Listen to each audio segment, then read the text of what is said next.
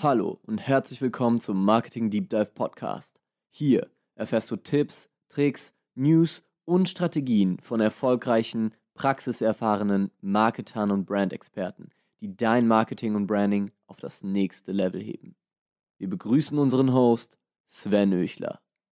So, herzlich willkommen zu einer neuen Folge vom Marketing Deep Dive Podcast. Ich habe hier Marius Jansen vor mir sitzen, dem Managing Director von Social Match, einer der führenden Marketingagenturen in Deutschland. Und ich möchte dir gleich das Wort geben, dich einmal selbst kurz vorstellen zu dürfen. Ja, vielen Dank erstmal, Sven, für die Einladung. Äh, ich bin Marius, Marius Jansen, bin äh, gemeinsam mit meiner Kollegin Laura Pier für die Geschäftsführung von Social Match verantwortlich. Und ja, vielleicht ein paar Worte zu Social Match. Ähm, wir sind eine Agentur für Modern Marketing, so unser Claim. Und unter Modern Marketing verstehen wir die Verzahnung von Influencer Marketing, Social Media Marketing, Paid Advertising und Experience und Content. Ja, also wir sind da ein Stück weit in letzter Zeit ganzheitlicher geworden, nachdem wir im Influencer-Marketing gestartet sind, weil wir glauben, dass das wirklich ganzheitlich gedacht werden sollte, verzahnt gedacht werden sollte ähm, und alle Themen ja, über, die, über die Breite sozusagen dann noch ein Stück weit zum Erfolg kommen. Mhm. Sehr gut. Genau, wir haben Standorte in Münster, Köln, New York. Äh, uns gibt es jetzt seit fünf Jahren. Das ist so das, was man wissen wollen würde wahrscheinlich, ja. Ja, ja cool. Äh, du hast die verschiedenen Bereiche schon angesprochen. Ähm, ich würde es so machen, dass wir einfach mal in die, in die verschiedenen Thematiken reingehen. Ich meine, man sollte sie wahrscheinlich nicht isoliert betrachten, aber wir machen es jetzt trotzdem mal. Ähm, ja, gerne. wie, wie funktioniert erfolgreiches Influencer-Marketing? Ja, erfolgreiches Influencer-Marketing hat sich natürlich weiterentwickelt, also aus dieser Goldgräberzeit, äh, wo Daniel Wellington, äh, Captain Sun und Co. erfolgreich, sage ich mal, Product Placements ähm, ja, bei Influencern im Prinzip bekommen haben. Das ist natürlich vorbei. Auch das Thema Product Placement in Gänze ist vorbei. Äh, die Werbeplätze und die Werbeaufmerksamkeit, gerade zum Beispiel bei Instagram-Influencern, sind natürlich ja, rar gesät, auch wenn es immer mehr Influencer gibt. Halt, ja, das, der Markt sozusagen oder der, das Angebot, Influencer zu buchen, wächst natürlich. Dann ist aber auch klar, dass diese Werbeshow, die es da mittlerweile gibt, halt immer ineffizienter und ineffektiver ist.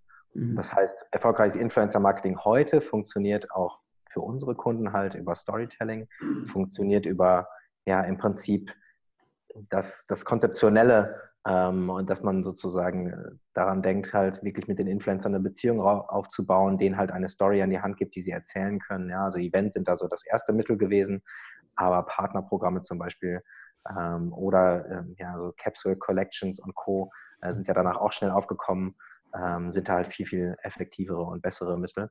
Ähm, und ja, da muss man sich wirklich schon Gedanken machen, da muss man halt einen kreativen roten Faden spinnen, dann kann Influencer-Marketing noch erfolgreich sein, weil dann noch die Aufmerksamkeit der User hoch ist und die Influencer auch Spaß haben und überzeugt sind von der Sache und das gehört alles irgendwo zu einer erfolgreichen Kampagne oder zu einem erfolgreichen Influencer-Marketing-Programm dazu heute. Mhm. Äh, wenn du über Influencer-Marketing sprichst und über eure Kampagnen, dann findet, findet das wahrscheinlich hauptsächlich auf Instagram statt, oder? Äh, nicht nur, aber hauptsächlich ja, weil da nach wie vor einfach das beste Preis-Leistungs-Verhältnis herrscht. Ja, wenn man es einfach mal so ausdrückt, dann hat man dort eine hohe Reichweite ähm, und dementsprechend auch eine ja, hohe Aufmerksamkeit zu einem TKP, der günstiger ist als zum Beispiel im Vergleich zu YouTube. Ja. Mhm. TKP angesprochen, auf welche KPIs achtet ihr bei Influencer-Kampagnen? Ähm, das hat sich in letzter Zeit auch stark weiterentwickelt. Wir haben ein äh, eigenes Reporting-Tool gebaut, wo wir viel mehr noch, sage ich mal, KPIs in Relation zueinander setzen. Da kann ich jetzt nicht zu viel verraten. Äh, das ist eine sehr spannende Entwicklung, die wir da gerade durchmachen. Da haben wir auch mit ein, zwei Kunden gemeinsam äh, uns das sozusagen ausgedacht und weiterentwickelt. Aber letztendlich sind es bei den meisten Kunden ein Stück weit ja schon die mittlerweile Klassiker. Ja? Also eine Like-Follower-Ratio wird beim Kunden immer gerne gesehen. Natürlich sind es äh, Real Reach und Impressions, ja, also ähm, dann natürlich aber auch Conversions auf jeden Fall, ja, also das sollte auch immer stärker der Anreiz sein, beim Kunden auch wirklich ähm, ja, dem Management letzten Endes dann auch vorzu, äh, vorzulegen, was man dadurch auch an Abverkauf generiert hat. Das sind so die Klassiker eigentlich, würde ich ja mittlerweile schon sagen. Ja, ja. Äh, Conversions kann man ja jetzt nur messen, wenn man schon mit dem Influencer zusammengearbeitet hat. Also das ist ja dann erst danach einsehbar für einen Kunden. Wie ähm, lasst ihr die, also wie geht ihr mit den Influencern um, dass ihr von vorherigen Kampagnen von anderen Kunden äh, die Ergebnisse sehen könnt? Ja, im Prinzip haben wir halt äh, Reportings, die wir so für jeden Kunden individuell aufbereiten. Ja, also wir von Haus aus arbeiten wir datengetrieben. Das ist irgendwie so Teil unserer DNA, weil wir einfach ja, mit großen Budgets auch handhaben und die wollen wir halt gewissenhaft natürlich irgendwo äh, dann verwerten. Und das können wir nur, wenn wir dem Kunden auch nachweisen, okay, äh, im Vorhinein ist die Wahrscheinlichkeit sehr groß, dass die richtige Zielgruppe zu Großteilen getroffen wird. Äh, und im Nachhinein hat es dann auch was gebracht. Und letztendlich äh, aus diesen Einzelreportings werden dann für uns als Agentur auch Branchenreportings und halt Reportings, sage ich mal, in der Gesamtheit. Und dann können wir da schon äh, herausfinden aus der Masse an Kampagnen, die wir einfach gemacht haben über die letzten fünf Jahre, wer dort funktioniert und wer nicht funktioniert. Das kann man natürlich immer nur bedingt sagen. Es kommt stark auf das Produkt an, wie es online präsentiert wird, auf eine Saisonal, also eine Saison kann es ankommen und und und. Da gibt es natürlich viele Sachen, die man nicht beeinflussen kann, aber die Wahrscheinlichkeit kann man dann natürlich erhöhen und da haben wir einfach einen eigenen Datenpool. Anders geht es, glaube ich, auch gar nicht. Okay, also ihr habt auch schon einen Datenpool über äh, Conversions, Conversion-Raten bei den Influencern. Ja, genau. Also das ist natürlich von Kunde zu Kunde auch wieder unterschiedlich und äh, mal mehr, mal weniger messbar. Das kommt auf die Ausgangslage des Kunden auch an. Wir arbeiten da gerne über Facebook Pixel zum Beispiel und haben auch viel, sage ich mal, noch abseits der organischen Ausspielung Conversion-Daten von auch Paid-Media-Kampagnen, wo natürlich aber auch der Influencer dann im Vordergrund steht und sich auch ableiten lässt, ob halt der Content, der vom Influencer dort geliefert wurde, halt auch funktioniert, mal unabhängig äh, davon, ob er seiner Followerschaft gezeigt wird oder eben Follower-fremden Zielgruppen. Ja. Okay. Mhm. Und da gibt es dann schon so die eine oder andere, sage ich mal, Cash-Cow, die warum auch immer funktioniert. Man kann es halt auch nicht genau sagen, ne? muss man auch ehrlich sagen. Also viele versuchen ja über Engagement Rates oder Like-Follower Rates da irgendwo das herzuleiten. Ist bestimmt auch erstmal ein gutes Mittel, wenn man sonst keine Daten hat. Aber letztendlich muss man auch ehrlich sagen, manchmal wissen wir auch nicht, warum es funktioniert. Aber man, man weiß es halt. Ja. Ja, ja ey, haben wir äh, komplett ähnliche Erfahrungen gemacht. Also wir hatten, also ich war ja bei zwei größeren Events involviert hier im Frankfurter Raum, einmal im Fitnessbereich und einmal im äh, so Unternehmer-Persönlichkeitsentwicklungsbereich. Ähm, und da waren ja immer super viele Influencer, super viele Speaker und so weiter. Und bei beiden Events gab es eine Person, die eigentlich, ich glaube, die für 80 Prozent der Ticket-Sales, die insgesamt über Influencer verkauft wurden, gesorgt hat. Ähm, und das ist so krass, ja. Und dann kommen andere Influencer, die äh, vorne, von vornherein irgendwie groß tönen, ja, ich verkaufe euch 500 Tickets oder so, weil die zwei Millionen YouTube-Abonnenten haben. Ja. Da kommt nichts, da kommen vielleicht zehn Tickets bei rum oder so. Äh, ja. Also das ist, das ist wirklich krass. Und da gibt es so den einen oder anderen, den man wirklich raussieben muss. Und wenn man ihn hat, dann muss man ihn äh, behutsam behandeln. Ja, und das geht wirklich nicht anders als über Erfahrung. Also, ich weiß nicht, wir haben tausende von Kooperationen gemacht, das wirklich und hunderte von Kampagnen. Äh, und dann weiß man einfach, natürlich, man hat noch nicht mit jedem Influencer kooperiert, aber halt mit den meisten halt eben schon. Und dann weiß man natürlich einfach, okay, äh, erfahrungsgemäß funktioniert es mit dem gut, wenn du diese und jene Ziele hast. Und anders geht es halt auch gar nicht. Da hat auch eine Marke äh, oder jemand, der das noch nicht vorher wirklich äh, intensiv betrieben hat, auch wenig Chance. Das ist dann schon ein bisschen Erfahrungswissenschaft, obwohl wir schon so datengetrieben arbeiten. Ja. Ähm, jetzt hat ja Instagram oder ist gerade noch dabei, die, die Likes äh, zu verdecken, zu verbergen. Was hat das für eine Auswirkung auf das ganze Thema Influencer Marketing? Ja, finde ich sehr spannend, weil das, glaube ich, die Professionalisierung ein Stück weit schon langfristig vorantreiben wird. Kurzfristig ist das vielleicht erstmal ein kleiner Dämpfer ähm, für viele, weil gerade wenn sie nicht mit einer Agentur zusammengearbeitet haben oder auch mit Agenturen, die noch nicht so erfahren sind, das natürlich immer so ein Indiz auch für Performance war. Ja? Also die Like-Follower-Ratio, die ja jetzt für den User, muss man vielleicht nochmal erklären, erstmal nicht mehr sichtbar ist. Also ich kann nicht mehr sozusagen so gut Influencer für mich auswählen oder ableiten, ob sie interessant für mich als Marke sind. Das fällt jetzt demnächst weg, zumindest mal, wenn man halt einfach auf Instagram recherchiert hat. Ähm, was ja nicht wegfällt, ist, dass die Influencer erstmal ihre Like, Likes sozusagen noch sehen, also auch Auskunft über die Performance geben könnten. Ähm, das heißt, ich werde als Marke so ein bisschen ja, disabled, jetzt selber auf eigene Faust halt loszuziehen, um mir die passenden Influencer zu suchen. Zumindest unserer Erfahrung nach war nämlich die Like-Follower-Ratio immer starkes Indiz für den Kunden, gerade für etwas unerfahrenere Kunden, sich dort in Sicherheit zu wiegen, ob der Influencer passend ist oder nicht. Das fällt jetzt nach und nach weg. Noch ist es noch nicht ganz weg, aber es wird äh, aller Voraussicht nach so kommen. ich glaube, dass es dann erstmal anstrengender für den Influencer wird, weil der sehr viel mehr Anfragen sowohl von Agenturseite als auch von Markenseite bekommen wird. Okay, wie sehen denn deine Insights aus? Und dann ist da einfach noch ein Screenshot mehr zu liefern von Seiten des Influencers. Ja, der freut sich natürlich nicht darüber, wird es aber liefern müssen, weil er natürlich weiß, dass die Marke entsprechend äh, ja, sehr darauf achtet. Und das macht es jetzt erstmal so ein bisschen komplizierter. Aber ich glaube, langfristig wird das dazu führen, dass man ähm, auf Agenturseite einfach bessere Toolpartner oder eigene Tools äh, sozusagen dort heranziehen sollte. Und demnach meine ich halt, muss sich die Branche dann ein Stück weit noch professionalisieren. Und da gucke ich mit einem lachenden und eigenen Bein in Auge drauf, weil ich halt glaube, unsere Expertise wird einfach noch Mehrwert sein. Das ja. Reporting-Tool, was ich angesprochen habe, ähm, ja, dient da auch als Hilfe, dass wir weiterentwickeln und das wird auch in diese Richtung entwickelt. Ähm, wo wir dann mehr und mehr Insights bei den Influencern automatisiert abfragen und mhm. darüber halt die Chance haben, im Vorhinein, ohne den Influencer jedes Mal neu zu belästigen, ja, weil die Insights einmal im Jahr abzufragen, ist halt auch relativ hemdsärmlich. Die entwickeln sich ja auch sehr, sehr schnell weiter. Das heißt, ja, dann muss man eigentlich sowas so wie einen Real-Time-Reporting und so eine Real-Time-Insight-Abfrage haben. Und das entwickeln wir gerade und hoffen, dass die Influencer das auch cool finden. Ähm, und ja, das ist dann aber so wie äh, beispielsweise bei einer Social Media Planungssoftware, dass äh, die Influencer euch da Zugriff dann auf die Accounts gewähren müssen, oder? Äh, will ich nicht ins Detail gehen an der Stelle. Aber ja, ja klar, also letztendlich äh, läuft das halt äh, nur darüber, dass der Influencer äh, bewilligt, auch von sich was preiszugeben. Wie das genau ja. läuft, lasse ich mal offen an der Stelle. Darfst du für dich behalten. Instagram hat ja angegeben, dass sie diesen ja Like-Ban quasi machen, um die Creator dazu zu animieren oder die Instagrammer generell. Die Influencer kreieren ja eh schon Content, sondern die breite Masse dazu zu bewegen, wieder mehr Content auf Instagram zu posten und keine Angst davor zu haben, äh, zu wenig Likes zu bekommen oder weniger Likes als die Freunde zu bekommen. Glaubst ja. du, dass das der ja, eigentliche Grund ist? Weil ich meine, sie im Backend, ich selbst sehe ja noch, wie viele Likes mein Post bekommen hat. Ja, genau. Also man könnte halt quasi argumentieren, so wie es auch gemacht wird.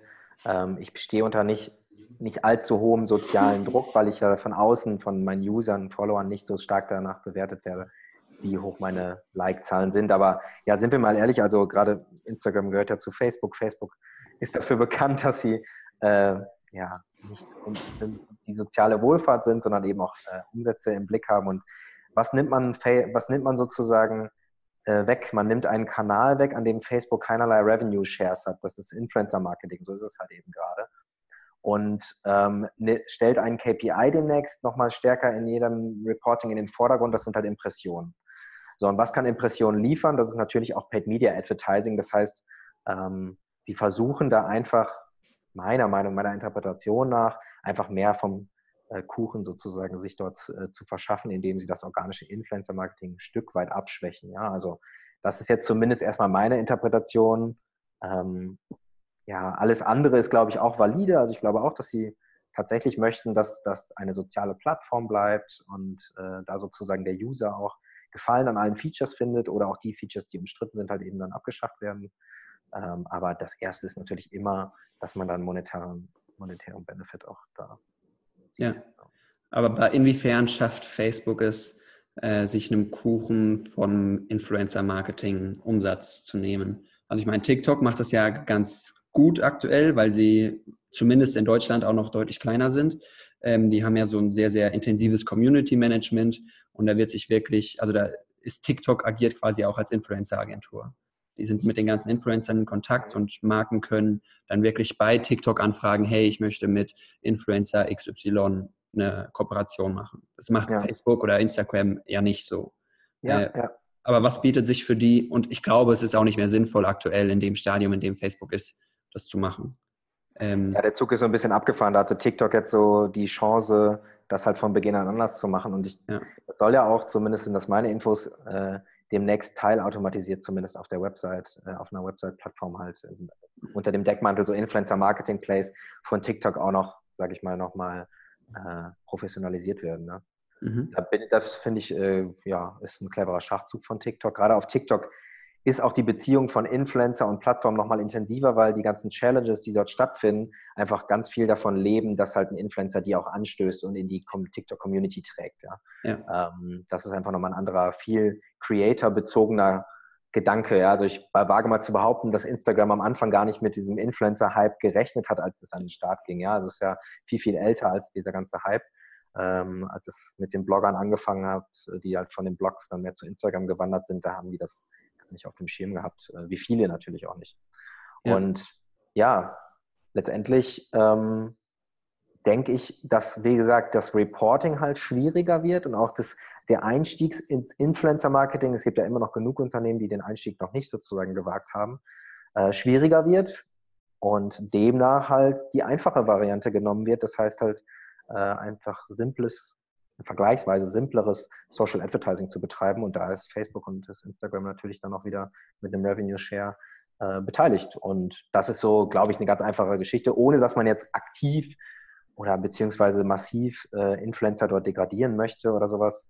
Äh, da glaube ich jetzt nicht dran. Die wissen auch, glaube ich, was sie am Influencer-Marketing haben. Gerade deswegen haben sie halt halt so viele User auch ein Stück weit, ja, weil sie dort eben ihren Star Stars und Idolen und ja, den inspirierenden Influencern eben folgen wollen. Aber ja, klar, also ich glaube, dass das, ja, dass das dann doch eine Revenue Share erhöht im Endeffekt erstmal. Ja. Mhm. Jetzt haben wir ja TikTok schon erwähnt.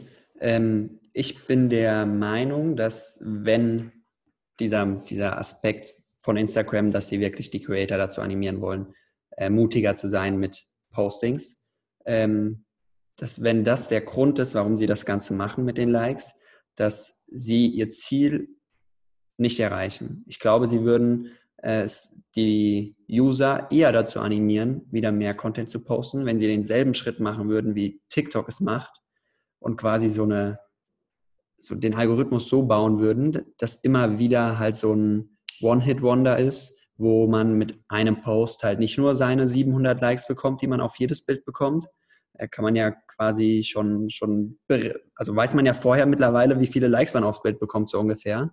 Ja. Äh, und die halt den Algorithmus wieder dahingehend verändern würden, dass man ab und zu mal viral geht und wirklich halt Reichweite generiert. Weil das ist, glaube ich, so von meinem Gefühl her bei TikTok so die Wunderwaffe, dass die Creator wirklich so süchtig danach sind, äh, viral zu gehen und alles dafür zu tun, halt mal auf die For You-Page zu kommen und da eine Million Views zu generieren oder so. Wie siehst du das? Ja, also ich glaube, da, da gibt es zwei Punkte, die TikTok eine viel, viel bessere Ausgangslage verschaffen als Instagram. Erstmal muss man verstehen, dass natürlich immer das eine Angebot- und Nachfrageprinzip auch ist. Das heißt, auf Instagram äh, ist das Verhältnis von Content Creatern zu Content Consumern nicht so unbalanciert wie auf TikTok. Auf TikTok gibt es halt unfassbar viele User gerade, die erstmal auf der Plattform ankommen und bereit sind, ganz, ganz viel zu konsumieren, aber noch nicht selber aktiv sind, wirklich Content zu produzieren. Das heißt, man hat ganz, ganz viele Zuschauer für verhältnis wenig, für verhältnismäßig wenige Creator. Das heißt, so eine dieses Viralgehen ist quasi einfach schon dieser Angebot- und Nachfragesituation geschuldet. Aber was auch noch ganz wichtig ist, und da weiß ich dann nicht, wie kompetent der Instagram-Algorithmus oder die entsprechende, äh, ja, die entsprechende Abteilung, die Entwicklungsabteilung da gegenüber der von TikTok ist, wage aber zu behaupten, dass TikTok da einen großen Vorsprung hat. Ja? Also Mutterunternehmen äh, quasi von TikTok ist ja ByteDance, ist halt eben das mit weltweit führende KI-Unternehmen.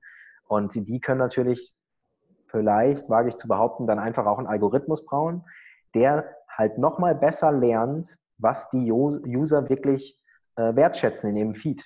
Und je besser du das sozusagen voraussagen kannst, desto mehr Viralität kannst du ja auch erzeugen. Es wäre nichts schlimmer, als wenn der Instagram-Algorithmus auf einmal sagt, ich fange jetzt an, Videos dort viral gehen zu lassen und dann ist man aber nicht daran interessiert und hat dann dementsprechend auch keine Reaktion vom, äh, ja, vom äh, User. Und das wäre dann so eine Sache, wo man halt da TikTok ein Kompliment machen kann, dass sie halt das, glaube ich, sehr, sehr gut machen, interessensbasiert Inhalte auszuspielen und dadurch auch noch die Viralität ein Stück weit fördern. Ja.